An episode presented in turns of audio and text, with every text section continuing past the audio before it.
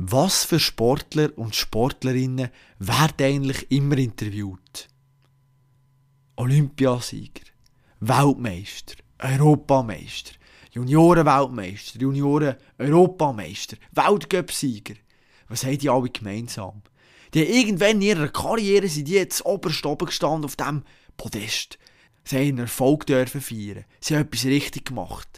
Und von diesen Menschen erhoffen wir uns alle natürlich können zu lernen, was es heisst. Oder was ich dafür muss erfolgreich zu sein. Wieso jetzt aber nicht mal mit jemandem reden, der nicht erfolgreich war, der es eben nicht ganz an die Weltspitze geschafft hat. Vielleicht hat er dann eine andere Sicht auf gewisse Dinge in diesem Spitzensport.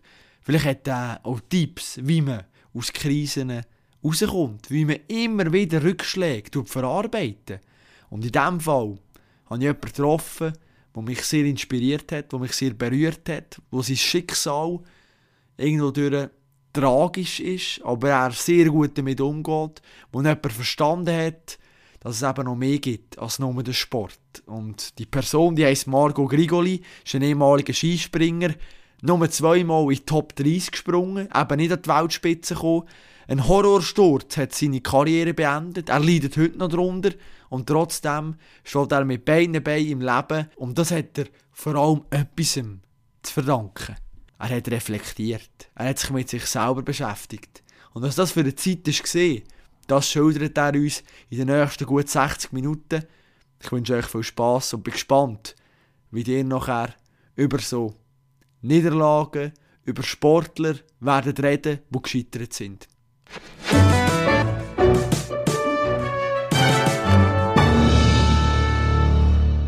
Was ich von dir gerne wissen möchte, hast du eigentlich alles gemacht für Erfolg? Habe sicher viel gemacht, aber ich glaube, alles machst du nie. Was heisst überhaupt alles machen für alles Erfolg? Machen, in ja, deiner Definition? Es kommt auch noch darauf an, auf, auf welchen Sport natürlich. Gerade im Skispringen ist, durch das wir Sommerwettkämpfe und Winterwettkämpfe haben, heisst es auch, dass du relativ grosse Zeit vom Jahr im Training widmest, in der Vorbereitung. Du hast wenig frei, wenig Ferien, weil wir halt wirklich in zwei Saisons tätig sind. Und ich war einer gewesen, ich treibe unglaublich gerne Sport. Skispringen ist klar mein, bis heute noch mein absoluter Lieblingssport, weil wenn du irgendwie eine Sucht nach Adrenalin hast, dann, dann bist du nicht am richtigen Ort. Aber ich habe halt auch anders gerne gemacht. Ich bin biken, ich bin klettern, ich bin Skifahren im Winter und das hat sich dann vermutlich schon ein bisschen gebissen mit allem drumherum. Ich habe alles geliebt, habe ich allem Vollgas gegeben, aber wenn ich mich dann halt neben dem Skispringen noch verletzt habe, dann musst du im Nachhinein auch sagen, du hast nicht für Skispringen gelebt, sondern einfach für den Sport und hast Präferenz Skispringen gehabt. Also hast du eigentlich mehr müssen trainieren, kann man sagen? Ich glaube, ich, ein riesen, ich bin ein riesen Talent als Jugendlicher. Das habe ich ein brutales Glück gehabt. Und Disziplin, mich auf einen Sport zu konzentrieren und alles für den Sport zu geben, das habe ich im Nachhinein, ich habe nach meiner Verletzung viel Zeit gehabt zum Nachdenken, vielleicht auch ein bisschen zu viel. Mhm. Habe ich das für mich ein bisschen reflektieren müssen, sagen, ja, nein, ich kann ich kann nicht nur für einen Sport alles geben. Ich kann in jedem Sport, den ich gemacht habe, einfach Vollgas geben und habe es gelebt. Mit Hauptfokus natürlich auf Skispringen, aber es ist zu wenig, um nachher irgendwie auch einen Weltcup zu gewinnen. Mhm. Für einen COC oder einen Alpencup, die zweithöchste, dritthöchste Stufe, hat das gelangt. Aber zum den Weltmeister, Olympiasieger werden, hätte das auch, auch hätte ich mich nicht verletzt. Mit der, mit dem Mindset, das ich hatte, hätte ich das nicht geschafft. Aufs Mindset können wir nachher noch sprechen. Spannend, du sagst, du bist ein Talent gewesen. Was hast du besonders gut können? Ich glaube, ich kann gut den Kopf ausstellen. Mhm. Wenn ich denke, das ist mir früher gelegen. gelegen. Und einfach Kopf abstellen und Vollgas. Skispringen braucht Mut, es braucht irgendwo sicher auch eine gewisse Verrücktheit. Und das habe ich gehabt. Also auch, ich mag mich erinnern, als, als kleiner Bub, wenn sie irgendwo etwas Waghalsiges gegeben hat zum Probieren, hat sie gesagt, ja, der Grigoli, frag mir den, der macht's. Und so ist es auch gewesen, oder? Und ich glaube, das, so ein bisschen das Schlitzohren da sein, das braucht es im Skispringen. Und das, Gleichzeitig bin ich ein Bewegungstalent gewesen, vielleicht ein Stück weit hyperaktiv auch noch. Ich, mich hast nicht, nicht zu Boden bekommen, ich habe mich bewegen. Und mein Motor ist permanent auf Vollgas gelaufen. Und ich glaube, das hat mir im Skispringen am Anfang volle Karte gespielt.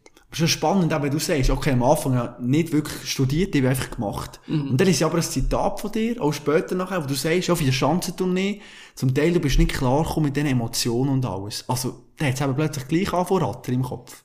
Ja, wenn du dich natürlich dann auf so einen Wettkampf vorbereitest, du kommst zuerst mal einen nationalen Wettkampf und dann gehst Schritt für Schritt den Werdegang. Dann wirst du international, und mal wirst du mit, mit Medien konf konfrontiert. Dann merkst du, jetzt bist du in einem Raum, wo, wo du eigentlich den sicheren Hafen verlässt. Da sind noch andere Einflüsse, wo, wo auf, auf dies, deinen Ablauf einwirken. Und das ist für mich wahnsinnig schwierig gewesen. Ich habe mich da, Skispringen ist für mich eine Leidenschaft gewesen, wo ich, ich und Chance und vielleicht noch ein paar Teamkollegen miteinander ausgemacht hat. Und dann kommen Medien, dann musst du dich da noch verkaufen. Du hast einfach noch weitere Pflichten, wo für mich damals wie nicht, ja, es hat mich extrem gestresst und ich habe das mental nie können so herbekommen, dass es, dass es dann funktioniert hat. Weil sobald ich wieder in die zweithöchste Stufe zurück bin, hat das geklappt.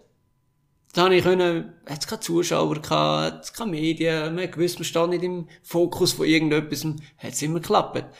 Aber im Weltcup nachher, dort habe ich nie können meine hundertprozentige Leistung abrufen und dem hat es schlussendlich unter anderem auch gescheitert. Aber ich erlebe dich jetzt brutal kommunikativ. Du kannst mega gut reden, erzählen. Ich meine, das ist doch eine Stärke von dir. Das ist, da habe ich das Gefühl, dass, wieso hätte ich das so belastet? Ich meine, du, du redest eigentlich noch gern, habe ich das Gefühl. Ja, das ist schon, schon sicher ein Punkt. Ich plaudere recht gern, vor allem wenn es um Sport Skispringen geht. Aber ich bin ja Primarlehrer, mittlerweile schulischer Heilpädagoge da ist Sprache schon ein sehr wichtiges Medium. Ich bringe den Kindern das Lernen bei, oder? Und es läuft alles über Kommunikation und auch in dieser Zeit nach dem Sport habe ich Zeit zum Nachdenken. Und ich mich wirklich mal gewidmet dem, wer bin ich überhaupt und woher komme ich, wieso hat vieles funktioniert, wieso hat es nicht geklappt. Und ich glaube, da bin ich als Mensch erst nach dem Sport so richtig gewachsen. Während dem Sport bin ich eine permanente Wildsau gewesen, habe mich nicht beruhigen, bin sehr emotional, Temperament, gesteuert gewesen, ein Stück weit auch. Und die Reflexionsfähigkeit hat vermutlich während dem Sport auch noch gefehlt. Dann hätte ich vielleicht auch die Hürden können überspringen mit, mit dem Druck, mit dem mentalen Bereich. Aber ja, ich, ich will nichts anderes machen im Nachhinein, weil das sind alles Sachen, die du erst im Nachhinein kannst feststellen kannst, weil während dem Prozess im Geschehen innen ist das fast nicht möglich. Du hast gesagt, du hast dich gefragt, wer du bist. Wer ist denn der Marco Grigoli?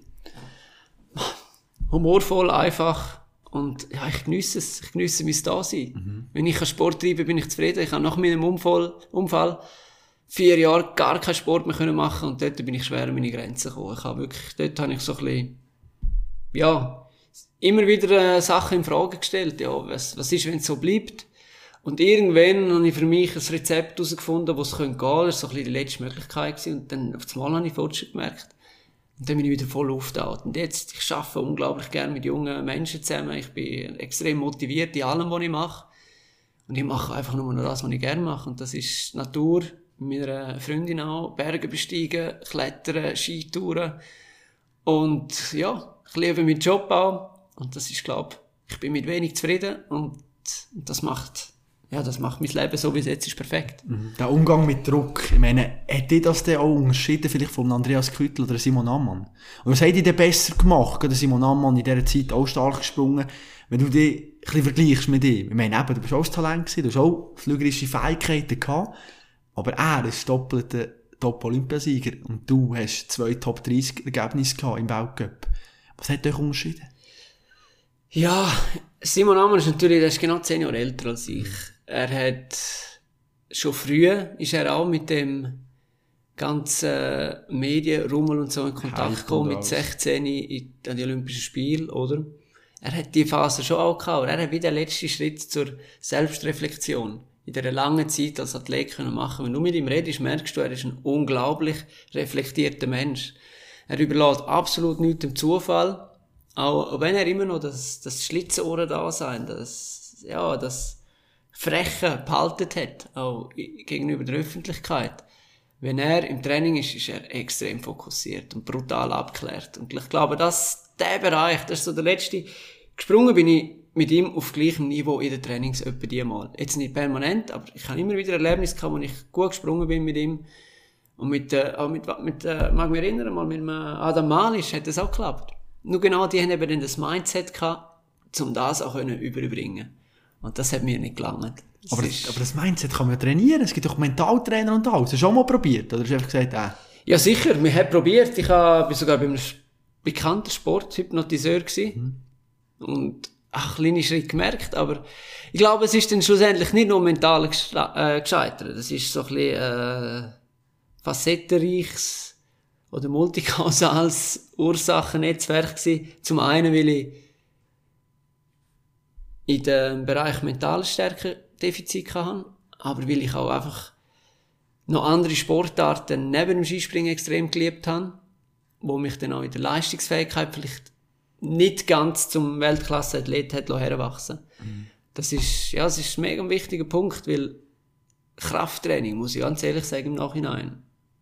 Physisches Training. Das ist das wunderschönste Wetter, weißt du, könntest du biken, jetzt könntest du irgendwo auf den See oder irgendwie sonst etwas extrem Geiles erleben. Dann hockst du in dem hohen Keller unten und machst Krafttraining. Und das hat mich dann manchmal schon gestört. Und ich glaube, dort hat der Profiathlet genau gemerkt, ich mach's, weil ich dann irgendwann von Zoberstoppen vom Podest kann runterwinken. Und die Weitsicht habe ich vermutlich nicht immer gehabt. Aber bereust du das heute noch, dass du es nicht gehabt hast? Ich bereue es ein bisschen dahingehend, dass ich vielleicht der, meine Erwartungen nicht ganz erreicht habe. Wobei das im Nachhinein nicht schlimm ist, aber vielleicht auch die Erwartungen gegenüber von meinen Trainer, Familie, die, die so viel investiert haben auch in mich. Das ist nicht nur der Athlet, der in sich investiert, sondern es ist ein riesen Netzwerk um sich herum. Vielleicht bereue ich das, dass ich den Erwartungen von anderen nicht gerecht worden bin mit dem, was ich eigentlich zur Verfügung hatte. Hast du Druck gespürt, manchmal, schon vor der Familie?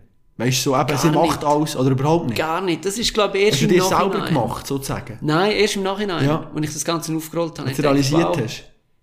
Für mich ist es voll okay. Ich, irgendwann will ich wieder Sport treiben und ich mache jeden Sport gern, wo, wo ein bisschen etwas passiert. Aber dort ist der Punkt vielleicht, ja, ich hätte vielleicht auch ein bisschen früher die Reissleine ziehen mhm. Weil es ist, äh, die, die letzte Etappe von meiner Karriere hat nicht mehr so gut funktioniert. Mhm. Aber ja, das sind alles Punkte, das weiß man im Nachhinein schlussendlich. Aber hast du mal mit deiner Familie darüber geredet? Wie, wie sie deine Karriere auch erlebt hat und so? Ja, darüber geredet haben wir in dem Sinne nie. Sie sind immer stolz auf mich gewesen, wenn es mal geklappt hat. Und wenn ich gesund bin, sowieso. Das ist, glaube ich, Ein und Alles. Sie haben nie irgendwie Druck ausgeübt, oder? Klar, wie jede Familie gibt es mal einen Vorschlag, könntest du doch noch das mhm. und das. Und dann sagt man, ja, ist schon gut. Mhm. Aber, das ist, vor allem, wenn man jung ist. Aber schlussendlich, nein, ein Druck ist nie rum. Aber wenn man ja nicht mega Erfolg hat, ist auch immer das Thema finanziell. Ich meine, mhm. Skispringen ist jetzt nicht die Sportart beim Fußball, wo du ja Millionenverträge kannst unterschreiben. Ich meine jetzt, äh, wenn wir das Jahr anschauen für Schanzentournee, der Sieger kommt ein bisschen mehr als 100.000 Franken über. Wenn er noch Springen gewinnt, kann es aufgehen bis 150.000 Franken. Das ist aber der Sieger. Mhm. Alle die hinten kommen nachher deutlich weniger über. Hast du mal finanzielle Sorgen gehabt in deiner Karriere? Ähm, ich habe während, bis etwa 18 bin ich sehr stark von meiner Familie unterstützt worden. Und dann ist so die Phase gekommen, wo ich den Schritt ein bisschen im Weltcup geschafft habe. Und ich habe immer das Glück gehabt, dass ich aus Sportfonds, von Sporthilfe Swiss Olympic und äh, auch äh, Leute an meiner Seite hatten, die mir geholfen haben, mich als Person schon recht früh ein Stück weit zu verkaufen. Mit der Öffentlichkeit, ich hatte Sponsoren gehabt, und dann hat es für mich, ich meine, ich habe sehr bescheiden gelebt, ich habe eine Monatsmiete gehabt, von 500 Franken, und sonst bist du eigentlich das ganze Jahr unterwegs. Es ist auch im Sommer, bist du viel unterwegs mit dem Team, hast wenig Ausgaben, bist selbstständig, zahlst wenig Steuern. Plus äh, das Geld, das ich eigentlich eingenommen habe, habe ich für Miete und ein bisschen Essen ausgegeben. Mehr nicht. Ich habe sonst 99% vom Jahr nicht Sportkleider angehabt, wo mir der Verband zahlt hat. Klar, es ist nicht so, dass ich mir einen Porsche kaufen damit, aber es hat gelangt, zum über die Runde hineinkommen. Und durch das wir halt eine Sportart von Swiss Ski sind und ich bin im Kader gewesen, wirst du als, als Kaderathlet, Materialbereich wirst du eingedeckt. Du musst dir jetzt nicht, wie vielleicht im Bobsport, musst du den Schlitten selber kaufen, oder? Und das ist, so Kosten sind auf uns nicht zugekommen. Unterkünfte, Reisen, alles zahlt. Darum ist es für mich eigentlich gut aufgegangen. Ich kann mich selber finanzieren, aber in einem sehr einfachen Lebensstil. Gut, der hat sich bis heute nicht verändert. du hast gesagt, man hat dich sozusagen auch ein bisschen verkauft, den Sponsoren, den Medien gegenüber. Also da ist einfach irgendwann wieder eine Nachfrage gekommen, jetzt heisst ja, du musst dann und dann dort sein, haben wir das Fotoshooting. Hast du eigentlich nicht gross können selber mitentscheiden, was wir machen und was nicht? Ja, es ist, durch das ich jetzt nicht so im Zentrum gestanden bin, wir hatten schon gewisse Verpflichtungen gehabt, aber es war jetzt nicht unbedingt das Fotoshooting gewesen, sondern vielleicht mal, ich habe einen, äh, guten Typ gehabt, der mir zur Seite gestanden ist, selber ein Networker und er hat mein Management ein bisschen übernommen und der hat dann einfach so, vielleicht mal einen Grillnachmittag organisiert, mit Leuten, CEOs etc. und gesagt, es geht um die Unterstützung von dem und dem Sportler bei den Herren. Mit denen ein bisschen geredet, das Glas zwei Wein getrunken und einen schönen Nachmittag gehabt und das, was sie haben am Schluss etwas ins Kessel gelegt. Und so, sind wunderschöne Anlässe gewesen. Oder einfach auch mal an einer Gala oder so, von, einer, von einer Firma ein Podiumgespräch geführt, so Sachen sind dazugekommen. Das hat immer etwas in, in die Lebensunterhaltskasse gegeben. Darum ist das, ist die Rechnung eigentlich gut aufgegangen. Reich bin ich nie geworden. Aber äh, die Rechnung ist eigentlich aufgegangen. Thema Preisgeld, wie viel kommt man da über? Also ich meine eben, zweimal Top 30, okay, wenn jetzt so 15 bist, einer geworden in Trondheim, was Ja. kommt man als 15 über? Was, sind das? Sind das ein paar tausend Franken? Ja, nein, das sind's nicht. Du kannst, damals war es pro Weltcup-Punkt 100 Franken. Also der 30. hat noch 100 Franken bekommen, als 15. hast du 1600 bekommen. Wenn du jetzt natürlich, sagen wir, hast drei Wettkämpfe im Monat und bist 3 mal 15, dann hast 3 mal 1600 Franken, ist das nicht schlecht. Klar ist nicht viel, aber du hast keine Ausgaben. Das musst noch immer- Sponsor, je nachdem, wo die Genau, genau. Wo, wo dir noch etwas geben, das stimmt eigentlich, das ist gar nicht mal so schlecht. Aber Wenn jetzt du- so im, im, im Kontinentalcup, wenn du gewünscht, da geht einfach in ein Plüschtier, oder kommst du da noch etwas Ja, es gibt noch einen Glaskübel dazu. So, Das ist ja ah. ja. Nein, es sind glaube ich etwa so 500 Franken. Okay, ja gut, ja. Ich glaube, ich habe äh, äh, Slowenien, zu Polen, in Wiesla habe ich mal einen Continental Cup gewonnen und ich meine, es sind etwa 500, 500 Franken gewesen. Aber hast du das Gefühl, ab wenn wird Skispringen lukrativ? Also immer in die Top 10 springen? Ja, der, der, schon. der kannst du irgendwo... Ist halt auch wieder lukrativ. Ich meine, ja, was, wenn jetzt, wenn du irgendwie Fam vielleicht mal als Skispring Familie hast, möchtest du ein Haus, möchtest Ja, dann Steuer, musst du ja, schon regelmäßig die ersten fünf, sechs springen, oder? Für mich lukrativ wäre das locker gewesen, wenn ich jedes Jahr, äh, jedes Mal in die ersten zehn gekommen wäre. Das hätte locker gelangen. Ja. Ja, gut, eben, ja. Das ist nachher brutal schwierig, wenn du noch so eben hinterzu bist und immer wieder probierst. Eben, du hast mehrfach im Kontinentalcup oder auch Springen gewonnen, aufs Podest gekommen. Und sobald es nachher in Weltcup gegangen ist, ist irgendwie eben, hast du gerade so Blockaden rum gesehen, plötzlich ist es jetzt nicht funktioniert. Ich meine, Trainer, sind die fast auf dir verzweifelt, kann man das so sagen?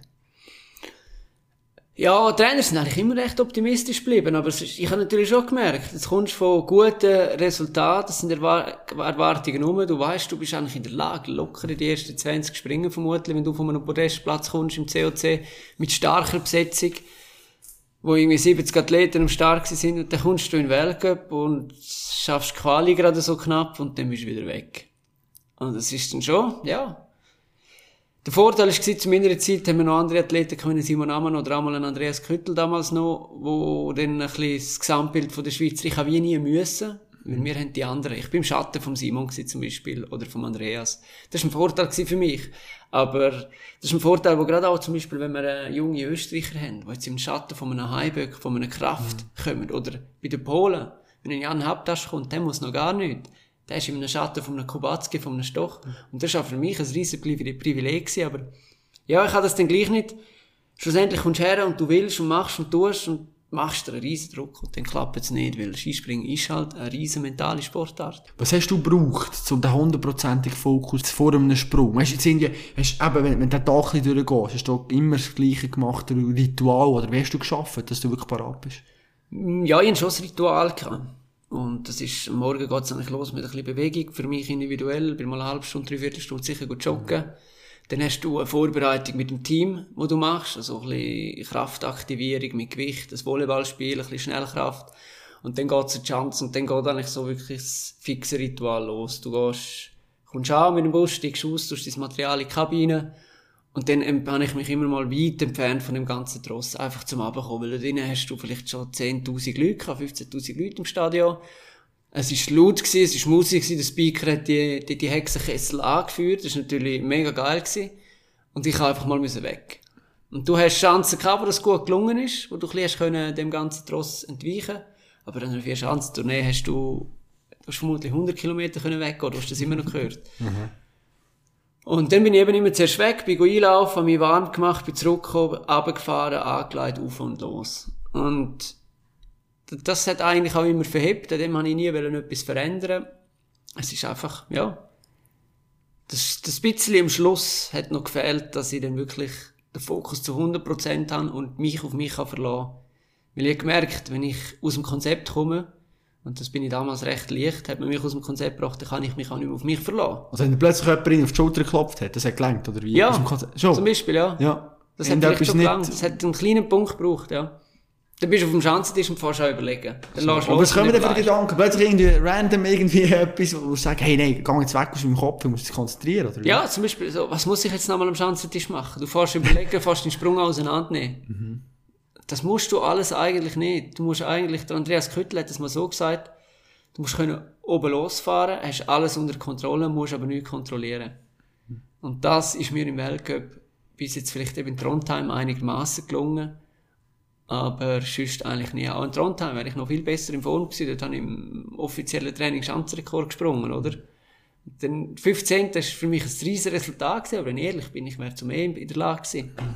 Aber ja, ist dann halt nicht aufgegangen. Das ist brutal. Weißt du, spannend, oder? Wenn ich jetzt zum ersten Mal auf Skispringen interviewe, ist auch die Anfänge. Also weißt du, shooten, ja, dann irgendwie, wenn ich zwei bin, komme komme ich mal Ball über und dann ging ich vielleicht dran, wenn ich schon laufen kann.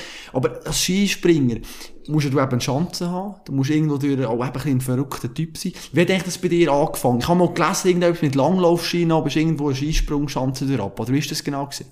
Angefangen hat es eigentlich mit Alpinski. Und ich bin lange Ski gefahren, in der Renngruppe noch St. Moritz im Skiclub. Und auch dort relativ, ja, bin gut unterwegs gewesen. Auch den äh, Grand Prix Migros hat es, glaube ich, geheißen. Bin ins Finale gekommen und aus Podest gefahren. Eine riesen Leidenschaft. Aber das Einzige, was mich eigentlich im Skifahren fasziniert hat, ist das Abfahren gewesen. Weil es Sprünge hat. Und irgendwann hat mal einer gesagt, komm, kann doch mal probieren Skispringen. Wir haben das Angebot gehabt in der Schule St. Moritz, Wintersportwoche, was es bis heute noch gibt, habe ich können Skispringen. Und ich bin dann eben amigs tatsächlich auch, weil mit der Alpinski ist es kein Skispringen gewesen, die Fersen sind nachgemacht, oder? Dann bin ich mit einem Kollegen mit der Langlaufski die Schanze hinter am Abend und habe die Schanze präpariert, sind sie ein bisschen gestempelt und sind über die kleinste Schanze mit der Langlaufski in Hoffnung, dass es ähnlich ist wie Skispringen, ist natürlich nicht. Du, du, la- du auch selber langlaufen. Ja, ab und zu, ja, Springen das ist mit denen ist relativ fatal. Ja, ist schwierig, ja. Also da musst du den Ski unter Kontrolle haben. Und das hat uns dann auch gehörig verbessert. Ja, und irgendwann bin ich dann über die Sportwoche von der Gemeinschaft St. Moritz eigentlich auf den Sport gekommen. Und nachher ist, ist einer, der Schanzenchef, Böla, erster Trainer. Und dann ist der Rico Parpan, auch ehemaliger Skispringer, ist eben auch St. Moritzer. Das ist dann auch Trainer gewesen von mir. Und die haben wie so das, das Feuer vom Skispringen in mir empfacht. Ja, krass. Und hast du nachher gewusst, eigentlich, Ja. ist so der Traum nachher eben. Wenn ich ja viel eben Fußball. Ich träume jetzt, ich will mal irgendwo bei Bayern spielen. Hast du nachher auch schon mal früher geträumt, ich will mal für die Schanzentournee gewinnen?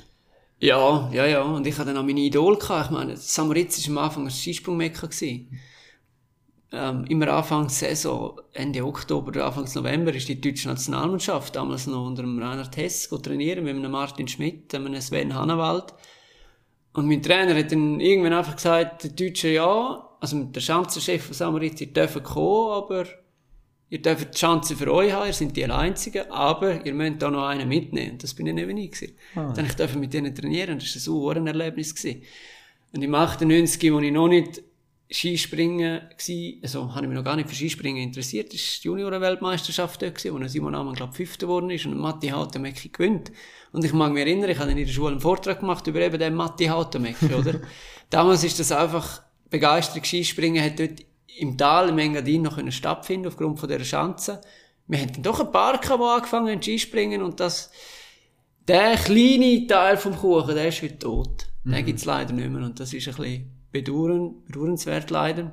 Aber dort, äh, ich hab, bin in einer Zeit aufgewachsen, wo das stattgefunden hat. Ja, krass, wunderbar, ja. Und nachher eben kommt dann der- wie der Moment, wo man dann an grössere Chancen hergeht. Und das finde ich noch spannend, weil eben, wenn ein Skispringen heisst dann nachher der, ja, dann geht man auf eine richtig grosse, plötzlich 60, 90 Meter.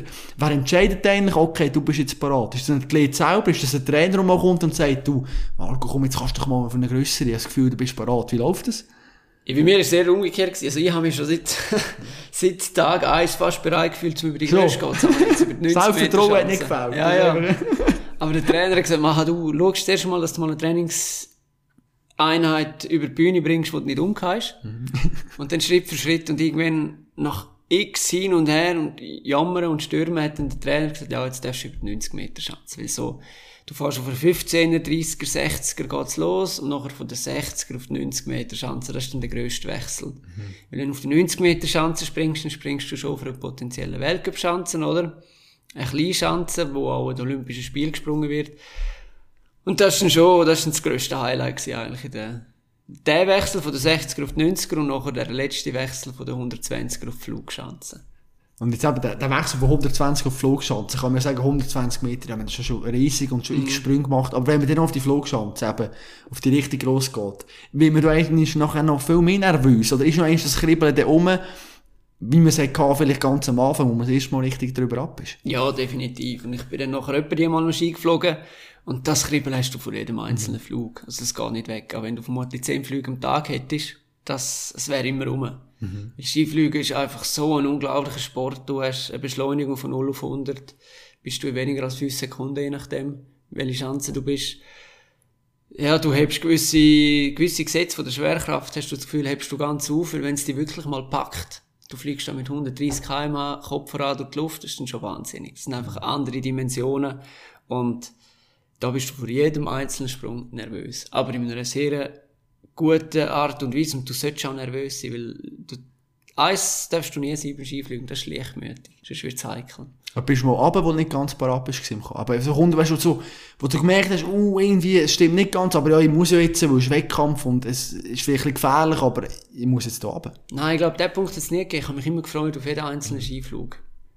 Wirklich, also, und Skifliegen ist sowieso, also wenn irgendetwas auch von den äußeren Bedingungen nicht stimmen würde, da kannst du zu 100% vertrauen. Der Trainer ist zusätzlich da, dann hast du eine Jury, du weißt, es ist alles für dich gerichtet. Darum, es hat nie einen Moment gegeben, wo das so war, nein. Ja, aber es ist echt verrückt, wenn du kommst du über 150 Meter und das habe ich gelesen, dass du als kleiner Bub oder so zum Teil Mühe hast über 10 Meter ähm, über ähm, ein Sprungbrett über 10 Meter zu kommen. Ding. Kann, das wirklich sein? Ja. Ist das, äh, das geht doch nicht auf. Ich meine, weißt du, du sozusagen die Höhenangst bekämpft oder besiegt, kann man sagen. Aber besiegt habe ich sie nie. Ich verlasse heute noch Höhenangst. So. Tatsächlich, ja. Aber immer, ich meine, ich tue auch viel klettern. Ja. Jetzt nicht auf einem sonderlich hohen Niveau, aber ich mache es gerne. Dort habe ich auch keine Höhenangst, weil ich weiss, ich bin im Element, ich beherrsche das. Hm. Aber sobald ich über eine Brücke laufe und runterschaue und denke, Mama, mir, hey, mir wird's fast schlecht. Wirklich? Oberstdorf Skiflugschanze ist selber eine Chance, die ist, ich weiss gar nicht wie hoch genau, aber extrem hoch. Wenn ich da auf der Seite runterschaue, dann kriege ich Puls. Aber sobald ich meine Ski anhabe und das Material gecheckt habe, dann ist das alles weg, weil jetzt weiss, jetzt habe ich es im Griff. Ab dem Moment gibt es keine Sorge mehr. Klasse. Ja, das sieht man noch. Ja, ich habe Höhenangst. Aber ist nicht der Tipp, wie man das irgendwie kann, kann, kann, kann besiegen kann? Das ist auch nicht, oder? Das ist mm, einfach, ja. einfach, einfach Leidenschaft plötzlich und dann blendet man alles raus und nachher, Ich glaube, mein Tipp ist auch, ich, ich bringe mich gerne in die Grenzsituation. Mhm. Das, äh, ja, das Konfrontation mit der Angst, das ist extrem wichtig. Und es hat eben auch zur Folge, dass du Adrenalin ausschöpfst. Dann bist du noch fokussiert. Und das ist schon, das, ich glaube, ich gehe gerne an meine Grenzen noch ein bisschen drüber. Mhm. Gut, wenn man Skispringen drüber geht, dann endet es eben vielleicht so wie in Engelberg, oder? Ja. 20, äh, ja, 14, der, der Sturz. Zu dem kommen wir noch. Jetzt ist ja spannend, auch im Skispringen ist man sehr früh oder auch in jungem Alter geht es eigentlich schon los. Ich meine, du bist dann zumal 2004 mit 13 ins Nationalkader gekommen. Nationalkader, so jung, plötzlich ein Leistungsdruck gekommen. Wie bist du mit dem umgegangen? Ja, das ist noch gar nicht so wahrgenommen. Oder nicht? Ist das nicht so ein Druck gewesen? Ist es einfach mal springen und passen? Es geht noch, weil du bist mal im C-Kader, mhm. du hast noch zwei, drei andere, du bist ja nicht allein. Mhm. Es sind noch zwei, drei andere, die in ähnlichem Alter sind, vielleicht ein bisschen älter gewesen damals.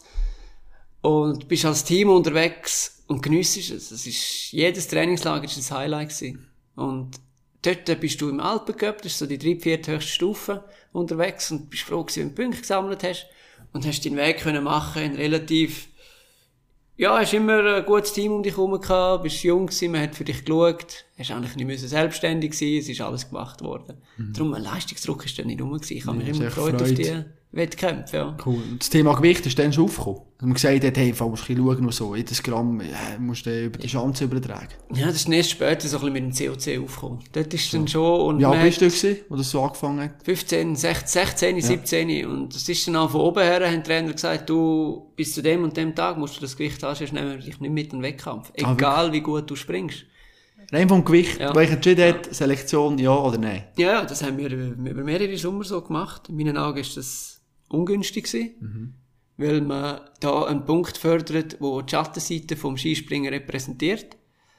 Und es hat auch einfach geheißen, wir sind zu fett. Mhm. Und darum haben wir bis dem und dem Datum, ja, wir sind schwer gewesen, das ist so. Es, Aber das auf Druck abzubringen, das ist, dort ist das erste Mal und ich dachte, Mama mia, was mache ich da eigentlich?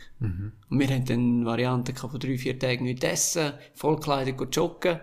Und egal, wer was behauptet, das ist immer ein Thema. Und wenn du jetzt die BMIs anschaust, oder die, die, die Leute beim Skispringen, es ist, wir gehen wieder in eine Richtung, und ich finde, das ist nicht okay. Mhm. Das ist eigentlich viel, dass die Leute einfach zu dünn sind. Mhm, ist definitiv. äh, aber jetzt eben so, gar nichts essen, Hungergefühl, hast du das bei dir gegeben? Das hat es immer wieder gegeben, weil ich gewusst, ich will die wegkämpfen, oder? Und ja, ich bin dann halt auch ein bisschen schwerer gewesen. Ich hatte teilweise auch ein bisschen mehr Muskelmasse gehabt, als vielleicht andere. Und ich gewusst, wenn ich irgendwie will das Gewicht erreichen und wir haben ja auch Fettmessungen gemacht, ich bin in keinster Weise zu fett gewesen, oder? Aber ich gewusst, jetzt muss ich, wenn ich will die wegkämpfen, muss ich mich abhungern. Das heisst, vier Tage trinken, wie nicht. Was macht das mit einem? Das ist schon noch brutal, nicht? Ja, es wird im Training wird es natürlich schwarz. Das ist sicher auch. Und ich habe auch ein, zwei Teamkollegen gehabt, was, was wirklich schwarz geworden ist im Training. Aber ja, schlussendlich, wenn du natürlich, sagen wir, drei, vier Tage nicht isst, dann wird das Hungergefühl auch schwächer im Nachhinein. Das hat sicher etwas gebracht, aber ja, ich glaube, wenn du als Sportler so etwas musst machen, egal welcher Sport, und da muss man auch sagen, ist Skispringen bei weitem nicht der einzige Sport, der so agiert. Ich meine, es gibt Kampfsportarten, die noch verreckter sind, das muss man auch, muss man auch das auch sehen. Aber das ist, ist für den Sport in dem Moment. Und man hat Möglichkeiten im Skispringen, ein paar Kilo mehr wäre überhaupt kein Problem. Aber, ja. Es ist halt so ein bisschen, ja, man hat das Gefühl, das ist brutal wichtig und darum macht man es. Wenn nicht so etwas, oder, so Geschichte, ja, ich muss jetzt brutal abnehmen, wie hat da dein Umfeld reagiert? Hast du es denen erzählt? Oder hast du einfach immer so ein Geheimen und denkst, nein, darf es nicht erzählen? Ja, Nein, erzählt habe ich es eigentlich nie. Ich habe es immer ein bisschen abgespielt und gesagt, ja, es ist, es ist jeder Sportler. Marathonläufer nützt auch nichts, wenn er vier Kilo schwer ist. Oder äh, eben ein, ein Mountainbiker oder so, wenn wenn er einen zusätzlichen Schwimmerring um hat, geht das auch nicht. Ich habe es ein bisschen so gerechtfertigt. Man hat natürlich, wenn man, das ist so ein bisschen das Dilemma, das man hat, man ist im System rein, man kritisiert im System das System, aber wenn man mal äh, von außen außerhalb vom System ist und jemand anders, jemand drittes kritisiert das System, dann nimmt man das System wieder in Schutz. Und das ist so ein bisschen ein spannender Punkt, den ich im Nachhinein dann bei mir auch ein bisschen entdecken. Ja, ich glaube, da darf man auch ehrlicher sein während dem Prozess selber. Aber jetzt sagst du, zwei, drei Kilo machen nicht einen riesen Unterschied. Jetzt sage ich aber, ja gut, wenn ich fliege, das zieht mich doch ab, das Gewicht. Das ist schon entscheidend. Ich glaube, weißt, wenn man so eine BMI, das ist jetzt rein meine Meinung, wenn wir eine BMI-Regel einführen, der BMI ist fix, er ist nicht drunter, Punkt. Wer drunter ist, wird disqualifiziert. Es, wir haben eine ähnliche Annäherung gemacht, in dem Sinne, dass wir gesagt haben, wenn jemand unter dem BMI ist, muss er den Ski verkürzen. Das ist ein Nachteil, hat man gemeint. Die Aerodynamik ist da anderer Meinung. Das heisst, auch mit einem kürzeren Ski und weniger Gewicht ist man dem schwereren, mit einem längeren Ski immer noch über, überlegen. Wenn man jetzt aber natürlich ein bisschen mehr Gewicht hat, nimmt man halt einfach ein bisschen mehr Anlauf. Wir sind ja überall, bei fast jeder Chance sind wir zu 100 Stunden mit dem Anlauf. Und überall mit neuen Looks hinzugebaut worden. Jetzt sagen wir, ja gut, machen wir halt einen BMI, sagen wir, von 22. Ist jetzt ein bisschen hoch, man kann natürlich weniger. Aber für alle, die gilt, dann nimmt man halt drei, vier Looks mehr Anlauf. Und man sieht es ja auch, auch nordisch kombinieren, die deutlich schwerer sind, die fliegen auf den Hillsize, das funktioniert. Ja, da muss ein bisschen Umdenken stattfinden, sehr wahrscheinlich, oder? Irgendwie in die Richtung. Aber man hat ja auch gesehen, wenn vor der Saison 2010 habe ich gelesen, hast du etwa 5 Kilo verloren. Und es ist ja nachher schon ein bisschen besser gegangen, auch dort. Ist es nicht aber jetzt auf die Kilo zurückzuführen? Hast du dich dort selber noch besser gefühlt? Oder hast du das in Erinnerung? Sicher hat das auch eine Rolle gespielt. Aber ich glaube, dort ist der Moment, wo ich ein bisschen verwacht bin. Ich gesagt, da muss jetzt Gas geben für meinen Sport. Ich kann nicht noch alles andere aussen mhm. machen. Jetzt aber auch mal Standpolken gebraucht, von ja, Bernie Schödler. Ja, genau. Schon, hat ja. er mal gesagt. Das ist dort wirklich, das hat mir auch geholfen und darum hat mir das dann auch dort, das mag ich mich erinnern, bin ich in Top 15 gesprungen im Sommer Grand Prix Klingenthal. Das habe ich ihm zu verdanken, definitiv. Weil er mir dort alles aufs Dach geht und gesagt, hey, jetzt musst du Gas geben, entweder Gewicht schaffen. Ich habe dort Reserven gehabt, absolut. Und ich glaube auch mit dieser Standpauke selber habe ich dann ein bisschen zurück zu meiner Disziplin, also Disziplin oder dem Fokus gefunden, dass ich mich auf meinen Sport konzentriere. Und es hat nicht viel gebraucht. Und schon hat es funktioniert. Ich bin dort im Training mega weit gesprungen. Zwei, dreimal Bestweite, mit dem anderen Spardal sogar noch. Im Wettkampf bin ich dann, ich weiß gar nicht, 13, 14 geworden im Sommer Grand Prix. Das war ein unglaubliches Erlebnis gewesen. Ich habe ihm dann auch gesagt, hey, das, ich bin froh gewesen. Aber ja. es, wenn etwas einmal funktioniert, stimmt es dann an einem anderen Ort dann wieder nicht mehr, oder? Weil du willst noch besser werden, fast noch mehr andenken. Und es ist dann halt irgendwann so oft und so viel, habe ich Sachen überdacht und nachgedacht, dass dann halt wirklich, ich habe es mir kaputt gedacht, ja. Aber hat man eben auch ein bisschen viel Zeit natürlich, oder? Ich meine, was machst du pro Tag? Fünf, sechs Sprünge auf einer Schanze? Ja, ich weiß gar nicht mehr, wie es heute ist. Ich bin jetzt einig, ich habe, ich habe mehr gemacht. Schon. Ich habe wirklich viel gemacht damals, weil ich einfach einen hohen Spass hatte. Und wenn es nicht mehr gegangen ist, habe ich einfach mehr Anlauf genommen. Wenn die Kraft nicht mehr da war, fürs Fliegen, habe ich Vielleicht auch gefährlich, ne? Also, ja, also äh, wahnsinnig es- geschickt ist es nicht. Oder, oder meine, es heisst doch immer, ja, okay, wenn man ein bisschen müde wird und so, je nachdem Konzentration nachher, man muss aufpassen, Ja, Regeneration sicher. und so. Aber das ist dir egal gewesen, ist auch springen, oder? Ja, also ich habe pro Einheit 7, 8 Sprünge gemacht, das zweimal am Tag. Also ich habe Einheit, also Tag, wo ich 20 Sprünge gemacht habe. Und wo mir der Trainer gesagt hat, so, jetzt ist gut, kannst du aufhören. Und ich habe jetzt auch gelesen, dass du am Anfang einen Fehler sollst in deiner Anlaufposition. Jetzt eine Anlaufposition für uns, jetzt im Bildschirm sieht es immer gleich aus. Die gehen halt dort hocken, haben die Hände, die Hände hinten. Gibt es dort Unterschiede und Fehler, die man, die man machen kann, die brutalen Einfluss haben? Ja, ich glaube, die Anlaufposition ist so, ist Grundzutat für, fürs erfolgreiche Skisprungrezept, weil schlussendlich aus dieser Position musst du können Skispringen. Das ist der Ursprung von allem. Also wenn die nicht stimmt, wenn du dich da drinnen nicht wohlfühlst, dann geht nichts. Zum, von außen etwas sehen, da siehst du nichts. Also, du siehst schon, dass einer vielleicht Hände so hat, einer so, aber da musst du dann wirklich mit der Kamera schauen und da musst du auch ein bisschen aus dem Sport kommen, dass du das siehst. Wenn man jetzt ein bisschen die Vierschanzentournee angeschaut hat, dann an, ähm, Anze Lanischek, der brilliert hat, aber auch er hat Sprünge gehabt, die top sind und Sprünge, die nicht ganz top sind, wo er eben so einen Meter liegen lassen hat. Und da hat man gesehen, dass es ein bisschen aus der Position kommt. Hat er den Schwerpunkt mal ein bisschen zu weit hinten, ein bisschen zu weit vorne.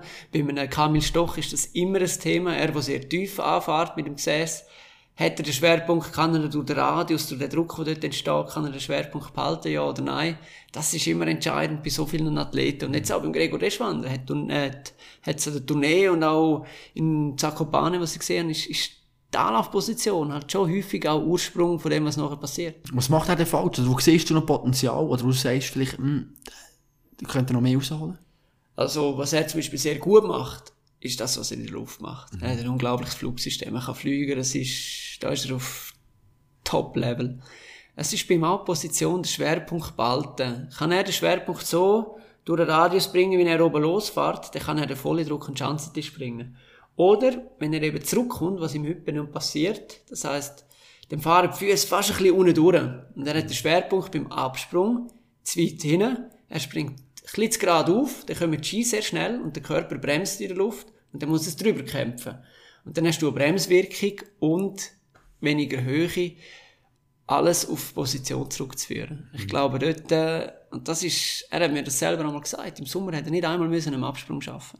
Hat, die Sprünge sind gekommen, einer nach dem anderen. Gut, wunderbar geflogen. Und hat alles können im Flug optimieren und jetzt stimmt der Flug perfekt und jetzt hat er leider ein bisschen Mühe. Aber, ja, es muss ein, zwei Sprünge nacheinander gelingen. no? Nachher steht er vielleicht auch wieder auf dem Podest, wie mit dem Stefan Kraft, wie im Sommer, oder? Mhm. Wie gut war deine Anlaufposition? Gewesen? Was würdest du sagen? Boah, ich habe an der Anlaufposition relativ viel geschraubt. Ich glaube, ich habe sicher eine gute Position gehabt, weil ich habe auch sehr viel Kraft und Schanzentisch bekommen. Die Sache war halt einmal ein bisschen die, gewesen. ja, ähm, den Ablauf dynamisch zu gestalten. Bei mir ist das manchmal einfach so ein bisschen kurz. Also, das heisst dynamisch, kannst du es erklären? Also, flüssig oder was? Flüssig, oder wie? genau, Schon. genau, dass es an einem Fluss durchspringt. Bei mir ist das meistens auf sehr kurzer Zeit so ein bisschen wie so verpufft, so paff. Die Und Kraft Energie- nicht können wirken. Die Luft, ja. Ja. Das ist so das gewesen, was bei mir hauptsächlich das Problem war. Mhm. Weltcup-Debüt, komm, lass uns noch kurz über das reden. 2010, 3. Februar, Klingenthal, Österreich. Die Bilder, du dort noch hast. Oder, oder Deutschland, jetzt geht, ah, dumme Sicher. Ja, aber Geografie, schau jetzt, äh, darum bin ich- Journalist, schreibe lieber, als ich da irgendwo die Landkarte studieren. Aber, ähm, nein, komm, die Bilder, die du dort noch hast. Was, was, was, kommt da noch auf, wenn, du- wenn du zurückdenkst? Und das ist ein riesen Moment. Nee, wir arbeiten ja so lange. Auch wir fangen früh an und irgendwie der der Weltcup, das ist immer ein das, wo man her will. Nee. Und plötzlich ist man dort und dann, Hey, ich bin gerade ein bisschen überfragt. kannst du dich nicht mehr richtig daran erinnern? Wenn du mich jetzt gefragt hast, wo war dein Weltcup-Debüt gewesen? Ja. Ich Hast du wüsste nicht nicht, dass gewusst? Klingenthal war, nein. Ich glaube, angefangen hat es eher nicht im Winter, sondern im Sommer mit dem Sommer Grand Prix. Mhm. Sommer Grand Prix Hinterzarten ist der erste Schritt gewesen. Das ist nicht Weltcup, das ist eigentlich die Weltcup-Serie vom Sommer. Das Aber die, die findet eigentlich nicht wirklich statt in den Medien und in der Öffentlichkeit. Genau, genau. Aber für uns Athleten ist das eigentlich auch der Weltcup vom Sommer. Und dort ist der erste Schritt gewesen, bis in die Weltelite. Und dort äh, mag ich mich erinnern, bin ich im Zimmer und denke, wow, geil, jetzt, hey, weiter rauf geht's nicht mehr, jetzt bist du oberst. Also, von der Wettkampfstufe. Zuerst denke ich, wow, geil. Und dann denke ich, wow, dann bin ich nervös geworden. Das war im Hotelzimmer, der, der Eindruck, den ich hatte, und dann ist es losgegangen. Und nachher, nachher bist Quali habe ich nicht geschafft.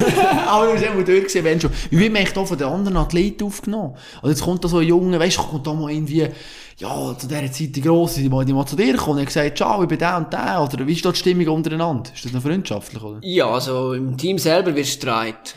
Und die Schweiz war immer ein, kleines Skisprungteam gewesen.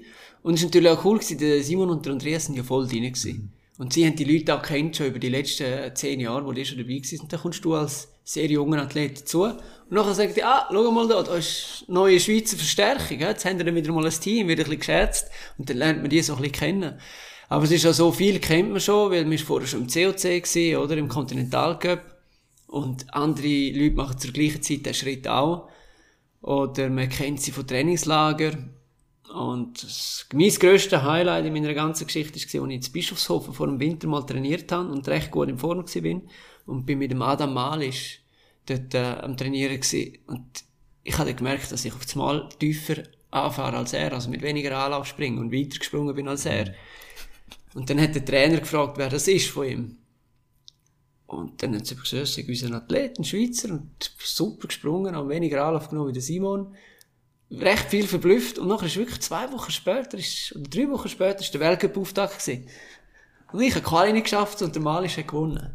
Oder war so ein bisschen sinnbildlich im Nachhinein. Und in drei Wochen verlierst du das Skispringen nicht, oder? Nein, gar nicht, Also, gar nicht. Aber das hat auch ein bisschen gezeigt, der Skispringer ist nicht nur ein guter Skispringer, sondern er ist einfach noch sackstark im Kopf und in, der, in der Selbstkontrolle und in der Steuerung von seinen Emotionen und von seinem Fokus. aber ich verrückt, jetzt sind wir wieder beim Kopf. Und wenn du denkst, wenn du hast jetzt schon Mühe, und jetzt eben Simon Ammann, oder jetzt auch wieder an dieser Tournee, die, die ganz vorne sind, oder Österreicher und Deutsche, wenn die dort vor ihrem Heimpublikum vor 20.000 oder noch mehr müssen springen, das muss ja, das muss brutal sein, oder? Also, eben, wenn du, wo ja weisst, wie, wie schwierig das ist, das sind ja, das kann man sich nicht vorstellen, wie das muss tun.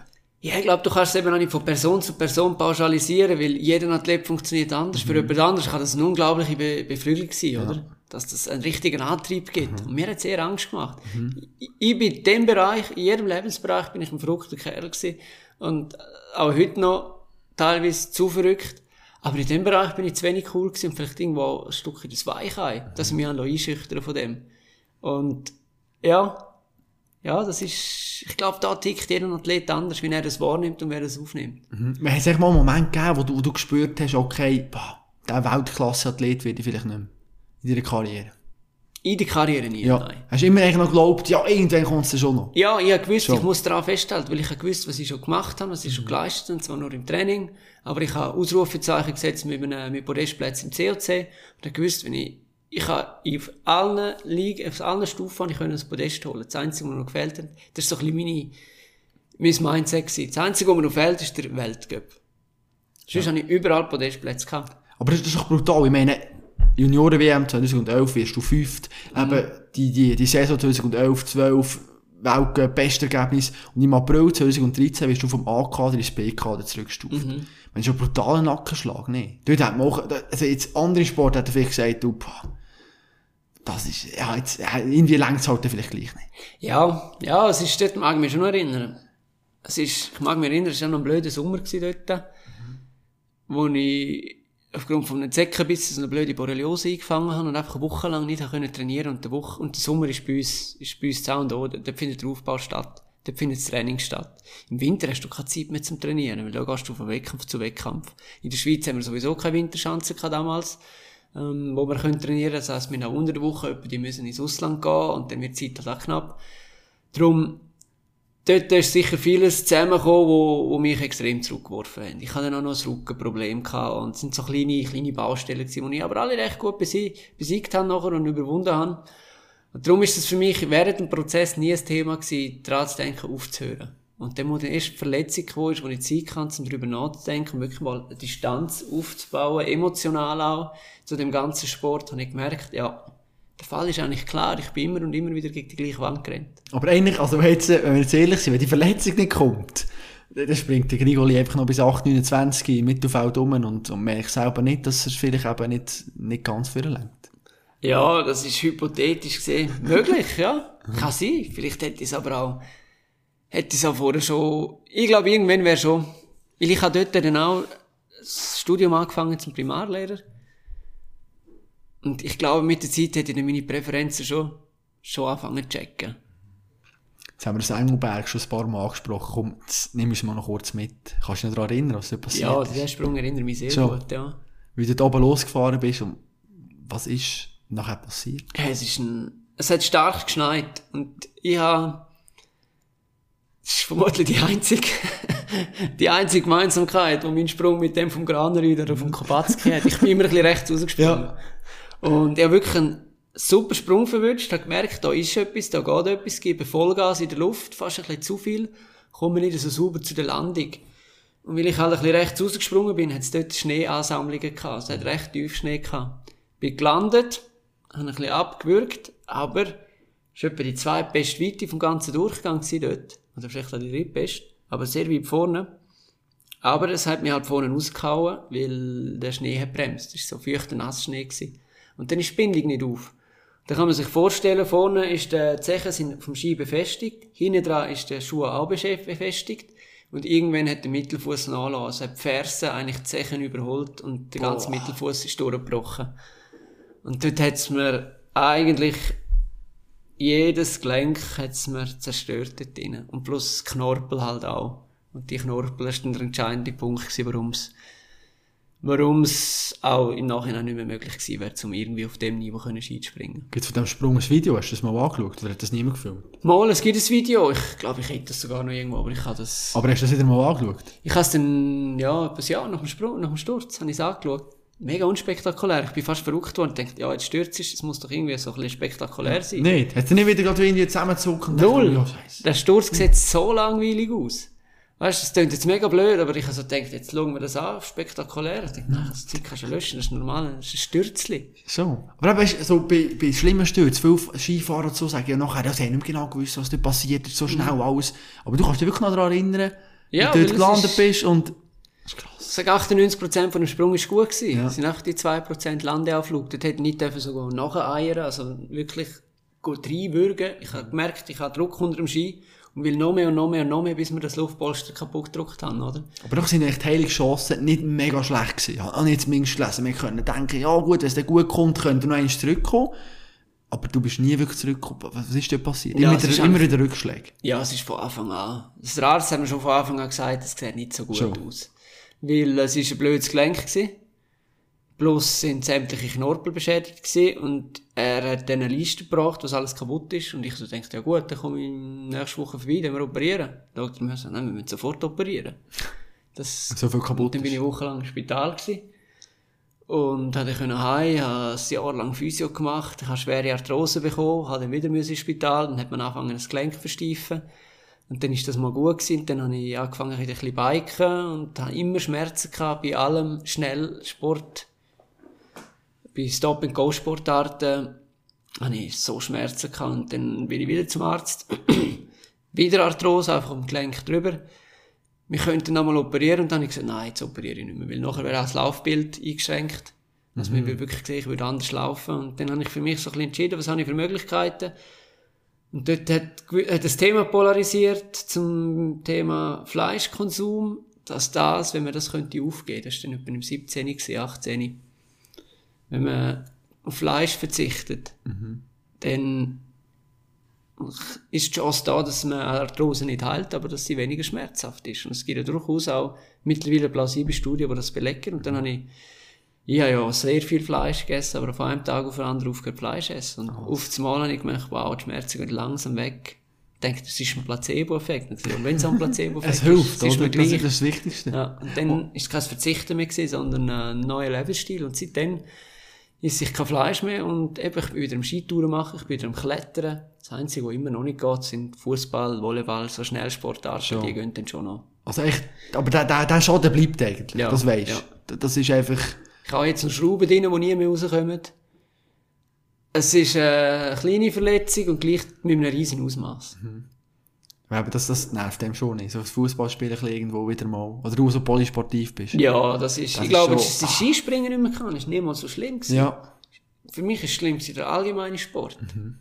Und da habe ich mir dann wirklich so ein bisschen Fragen gestellt, Dami, hey, da, wer bin ich ohne Sport? Das sind so, dann habe ich Mhm. Ja. gemerkt, es bleibt nicht mehr so viel übrig. Aber genau, ja, du musst nachher irgendwo durch, ja, Alternativen finden. Aber was hat sich da, was hat sich da in deinem Leben verändert, wie auch als Mensch? Wie hast du dich entwickelt, jetzt die Verletzung? Aber das sind fast zwei Jahre gewesen, jetzt oder eben noch fast länger, oder? Wo du mit dem, ja, bist irgendwo, hast müssen fertig werden. Wie, wie hat sich da vielleicht eben ein Mindset, oder was ist da passiert mit dir? Ich glaube, ich habe jeden kleinen Fortschritt habe ich als riesen Gewinn Mhm. wahrgenommen. Und Dankbarkeit da. Genau, genau. Und ich habe dann auch müssen sagen, weißt, ich kann mich jetzt da im Selbstmitleid einsperren und sagen, hey, ich bin zu 99% gesund, ich kann laufen, ich kann, ich kann vieles machen. Ja, ich kann jetzt vielleicht nicht mehr gerade voll aktiv sein, aber ich kann zu Fuß unterwegs sein. Und es hätte auch ganz anders können ausgehen. In dem Jahr ist zum Beispiel ein, ein äh, Nicholas Farrell, ein US-Amerikaner, schwer gestürzt, der bis heute im Rollstuhl hockt, der ähnlich gestürzt ist, auch bei der Landung vorne rausgefallen. Dann haben wir sagen, hey, das soll jetzt nicht heißen, nur, nur weil es anderen noch schlechter geht, geht es mir besser. Sondern vielmehr ist für mich, gewesen, dass ich, hey, ich kann dankbar sein, es ist nicht mehr passiert. Es könnte viel schlimmer sein. Jeder Fortschritt, der kommt, nehme ich an. Plus habe ich dann auch mal Zeit gehabt, um nicht immer nur aktiv zu sein, sondern mich mal einfach mit, ja, ich habe ein Studium gemacht, ich habe mich können beschäftigen mit mir, nachdenken, reflektieren. Und das ist eine spannende Lebensphase gewesen, Lebensschulung, mich mal von einer anderen Seite kennenzulernen. Ich bin viel ruhiger geworden. Ich bin sicher ein Stückchen empathischer geworden. Ich habe ein bisschen runterfahren, ich habe Strategien gefunden, um mich zu beruhigen. Viel ausgeglichener. Und seitdem habe ich wieder wie meine sportliche Leidenschaft im 18., 19. voll starten und bin, bin jetzt auch heute wieder in einer, wäre jetzt da mein Schlüsselbein nicht kaputt, in einer absoluten Topform. Bist auch, wenn, wenn man sich auch von einer anderen Seite mal anschaut, verschrickt man da manchmal und denkt, oh krass, also, ja, so und so habe ich mich in dieser Situation verhalten. Ja, nein, das Ja, kann nicht gut absolut. gewesen. Schon. absolut. Man merkt, man ist so in dem Tross hin und denkt manchmal, manchmal ist das ein bisschen komplex, was ich wahrgenommen habe, weißt? Auch äh, so ein bisschen Kannst du ein ignorant. Beispiel sagen, irgendwie? Ja, so verbissen in, die, in dem Thema rein, zum Beispiel, wenn ich, dass man, wenn ich einen schlechten Sprung kann, bin rausgekommen, habe ich meinen Helm mit Garderobe geknallt. Mhm. Denke, das ist so blöd. Ein Helm kann doch nichts dafür. Mhm. So Sachen, weißt du, dann denke ich immer wieder, das ist einfach so jugendlicher Leichtsinn gepaart mit, mit vielleicht auch zu wenig Reflexionsfähigkeit und auch noch, noch im, im Geiste zu wenig weit.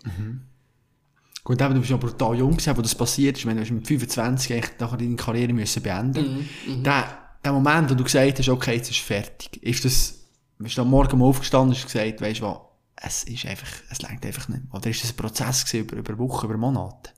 Ja, ich habe es relativ früh gemerkt. Schon. Ich habe es relativ Du hast ja früh- spät kommuniziert, nachher. Ja, ja, das hat natürlich auch noch, ich habe natürlich auch noch Sponsoring-Verträge gehabt, oder? Aha. Aber Plus- die sind treu geblieben in dieser Zeit. Absolut. Ich habe ihnen schon gesagt, hey, es wird eng. Mhm. Ich habe gesagt, ich probiere es. Ich habe mit ihnen das angeschaut. Und ich habe es dann schon recht früh gemerkt. Aber ich habe für mich gesagt, ich will das, brauche jetzt die Zeit für mich zum Verarbeiten. Logisch, und habe auf logisch. mich geschaut und Ja. dann spät kommuniziert. Ich Ja. glaube, über erst Ende 2015 oder 2016. Aber ja, ja, gut, nach der. Saison irgendwie, ja, eine Woche oder so später, nachher, wo du gesagt hast, ja, es ist fertig. Ja, ich glaube, es ist Ende 2015 gewesen, ja. und nachher gesagt hast, jetzt ist gut. Ich meine, jetzt bist du ja, wenn wir jetzt hier sind und jetzt kommen, jetzt bist du äh, eigentlich ein Berufskollege von mir, wir sind beide Journalisten, du bist Experte beim SRF. Wenn du dich selber würdest interviewen, welche Frage würdest du stellen? Ja. ich würde, glaube ich, würde mir die Frage stellen, wo ich mir eigentlich jetzt, wo ich verletzt bin und Zeit habe Ja. zum Nachdenken, kann ich mir jeden Abend stellen, welche, welche Skitouren sind diesen Winter noch möglich? Wo hat es am meisten Schnee? Und im Sommer, welche, welcher Gletscher hat sich wie entwickelt, dass man welchen Berg am nächsten kann besteigen Ja. und welche Skitour steht noch? Gut, jetzt eben Schlüsselbein, musst du noch ein bisschen schauen, oder? Ja, muss jetzt schauen, wie es wie es verheilt. Noch, noch ist es sicher nicht so, dass ich gehen kann. Es ist immer noch recht schmerzhaft, aber ja, es ist, es braucht dann schon noch einen oder anderen Meter Schnee. Aber ich habe so eine Skitour auf den Dom im Wallis, wäre so ein bisschen der Traum, wenn der würde gehen. Kommt jetzt auch darauf an, wie viel Schnee gibt's noch, wie sind Gletscher. Aber äh, der eine oder andere, und sonst im Engadin natürlich. Ganzen Haufen. Und nachher, eben, ja, du natürlich dich wunderbar auskennst von dem her. Ich würde noch kurz eine Klammer ich noch aufmachen, oder? Ja. Und, und zwar, ähm, das Thema, ja, ein bisschen Material, oder? Das ist immer faszinierend, oder? Ich meine, ich habe ja auch schon gelesen, ja, Skispringen ist echt Formel 1 vom Winter, oder?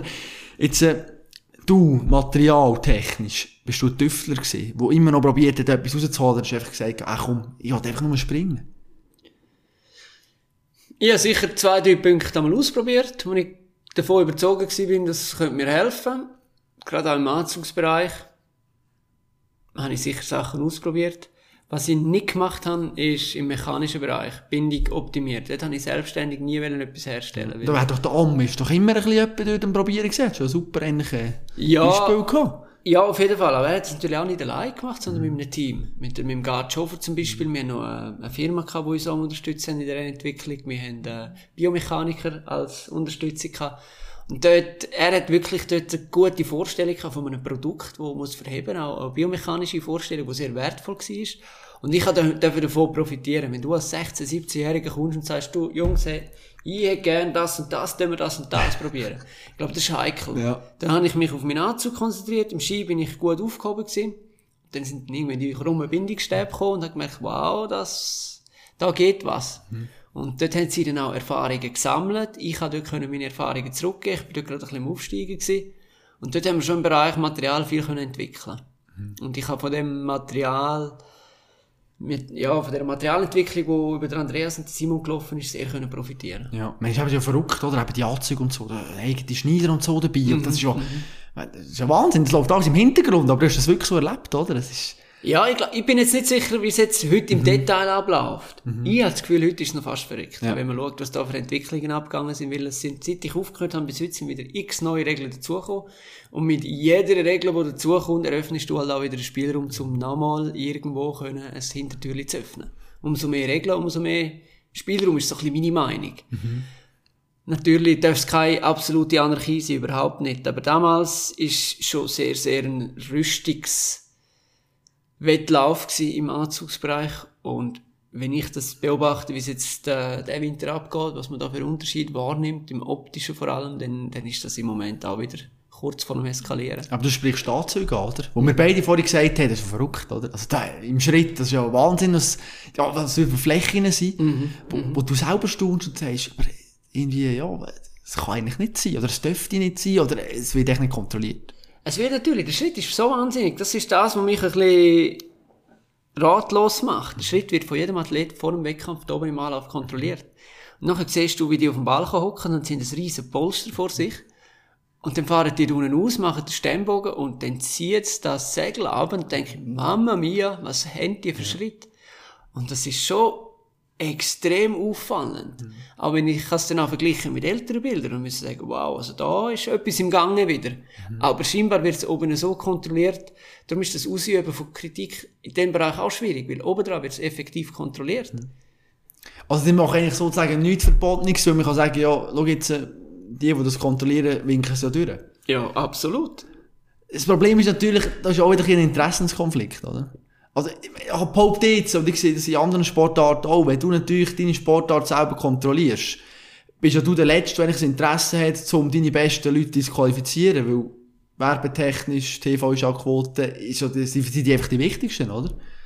Das ist so, ja, Ja, ich glaube, da- das, das Argument gibt's nicht mehr. Ich Meinst du denke, nicht?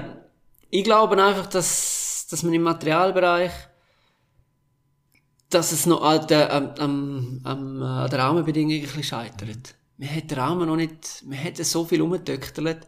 Das Regelwerk ist vielleicht ein bisschen unüberschaubar geworden. Ich glaube schon, dass, dass man noch nicht bewusst Springer nicht disqualifiziert. Das wird nicht gemacht. ja. Noch ein Auge zudrücken hast du auch nie erlebt, und man sagt, ja gut, mal, das kann man Ich habe das damals schon noch erlebt, ja, ja. Schon, Aber das ist hat. heutzutage nicht mehr so. Ja, aber dir auch. Ja. Wo man gesagt hat, ja gut. Ja, ja, also es ist, ich habe das Gefühl, heutzutage, ich weiß nicht, die Kontrolle findet hinter verschlossenen Türen statt, darum kann ich das nicht beurteilen. Aber du kannst deine Kontrolle beurteilen, oder? Du erlebt hast. ja, aber die hat sich auch stark verändert. Schon. Die kannst du nicht mehr vergleichen. Heute mit die Aber eben dann zumal sie nicht professionell gewesen, oder wie? Sicher auch professionell, aber in einem anderen, ich meine, das, das ist, das geht von Jahr zu Jahr, da wird so weiterentwickelt, das ist Wahnsinn. Du kannst nicht, Ich meine, es ist im 2014 habe ich aufgehört, oder der Sturz gehabt, das kannst du mit heute gar nicht mehr vergleichen. Ist Ganz so viel andere Mechanismen und so. Ja, ja. Da, da im Moment sind. Lass uns noch kurz auf die Schweizer schauen.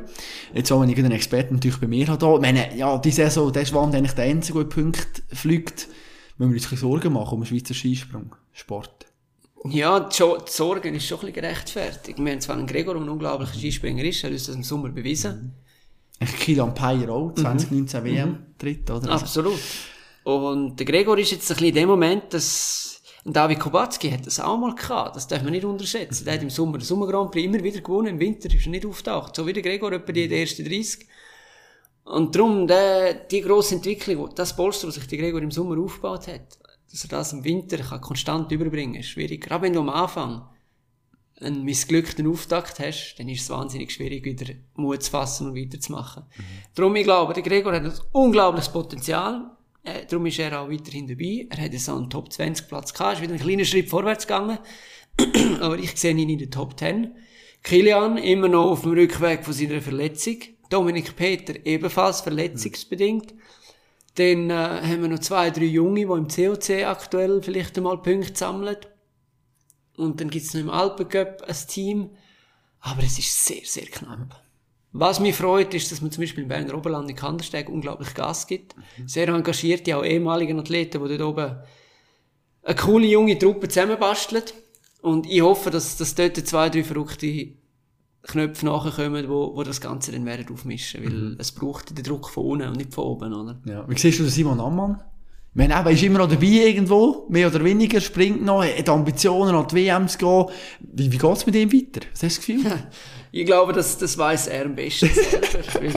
weil er hat ja im Sommer sehr wenig Aber ja, kommuniziert. eben, man weiss gar nicht, was er wirklich macht. Und, aber eben, wenn du siehst, das selber oder hast es erlebt, eben mit Trainingsaufwand und so, mit, mit, mit so viel, mit noch Studium nebenzu, das ist zwar auch natürlich noch der Gimmer abgeschlossen und so, und auch studieren noch, aber es ist auch schon schwierig, jetzt im Moment auch, wie professionell die Athleten arbeiten, um da noch wirklich Ja, den Anschluss ja. wieder zu finden, oder? Definitiv, es ist also, nach dem Sommer ist es für ihn wahnsinnig schwierig. Und ich staune wirklich, dass er jetzt schon, schon Top 20 im COC gemacht hat, nach so einem Sommer. Das zeigt halt einfach auch der, das Level oder der, die Basis, die er hat, ist jedenfalls zu gut. Aber es lange nicht für die Weltspitze. Und ich glaube, da braucht er jetzt schon noch viel Efforts und viel Zeit.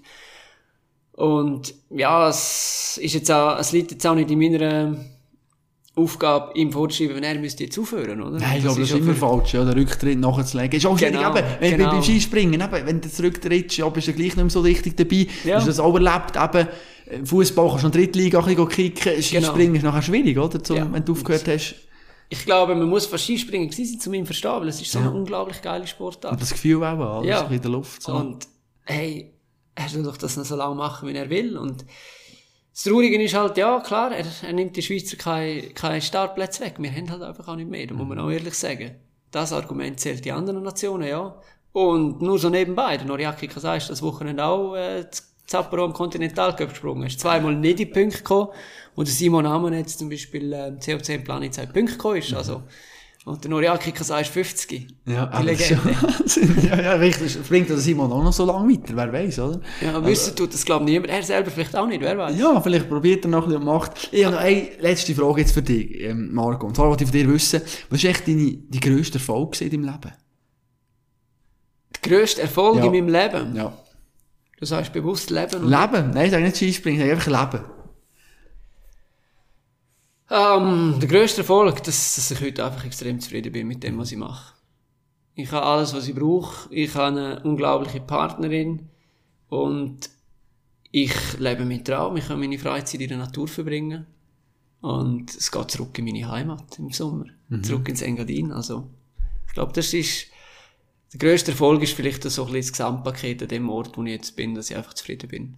Und gesund und glücklich, ja. Das ist doch das Schönste. Bonusfrage. Ich habe mit ihrer Freundin Kontakt gehabt im äh, Vorhinein. Okay, und sie ich hat erzählt, sie hat erzählt von einer Episode, das hat jetzt gar nicht mit Skispringen zu tun. Und zwar sind die mal go Pizza essen.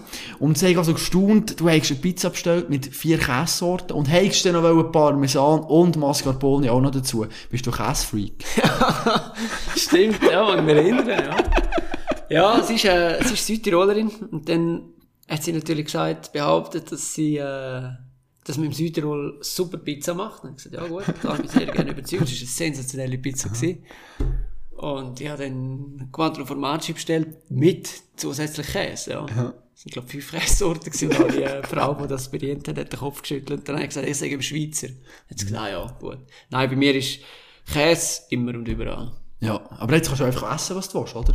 Ja, Aber, aber, außer Fleisch, jetzt musst du nicht schauen und... ja, das Frucht ist, ich muss nicht schauen, aber ich bin gleich schwer wie damals. So. Vielleicht ein halbes Kilo, Kilo schwer. Gut, du machst immer noch viel Sport, Ja. oder? Darum Ja, das ist ja. natürlich das, was auch ausmacht. Ey, danke viel, viel mal für das Gespräch. Hure spannend gewesen. Danke Ja, danke auch vielmals. Hat mich also gefreut und äh, ja, bis auf ein weiteres, würde ich sagen. Ja, oder? So gut. Skispringen gibt es ja noch lange, wir haben noch viel darüber diskutieren und äh, ja, wünsche dir alles gut und ein gutes Zügeln in dem Fall. Ja, merci vielmals. Danke dir. Danke dir.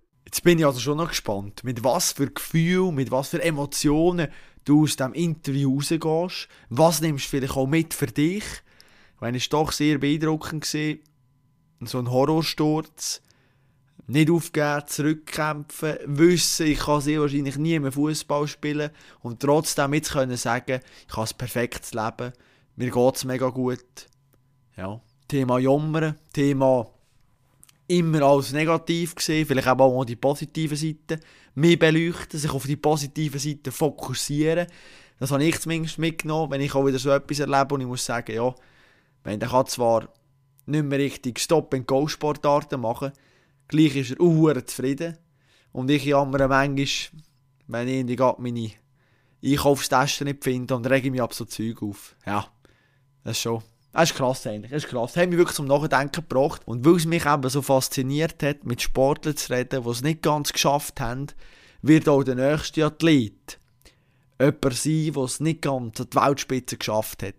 Der Livio Bieler, ehemaliger Langläufer, jahrzehntelang probiert, probiert, gemacht, trainiert, Training umgestellt, neue Trainer, Materialwechsel. Und er hat es nie ganz nach vorne geschafft. Immer eben auch da wieder im Schatten von der Colonia, von der Gurtin Pel gesehen. Schlimme Momente erlebt. Thema Familienfest. Geschämt. Sich zurückgenommen. Das Gefühl gehabt, was denken jetzt die anderen? Ich bin ein Spitzensportler, ich mache ja nichts anderes, aber auch keinen Erfolg. Alles Themen, die wir in der nächsten Episode werden mit ihm ansprechen. Und ich kann sagen, auch das wird wieder sehr emotional, sehr offen und ehrlich. Aber zeigt uns auch einiges mehr, wie brutal schwierig und wie brutal hart der Weg ist an die Spitze. Ich wünsche dir auf deinem Weg nur das Beste. Gib weiterhin Gas und ich hoffe, du bleibst mir treu, du hörst weiterhin zu. Ich kann dir versichern, es werden noch ganz viele spannende Gespräche auf uns warten. Jetzt ist es aber mal vorerst gesehen. Ich wünsche dir einen ganz schönen Tag, mach's gut und bleib sportlich.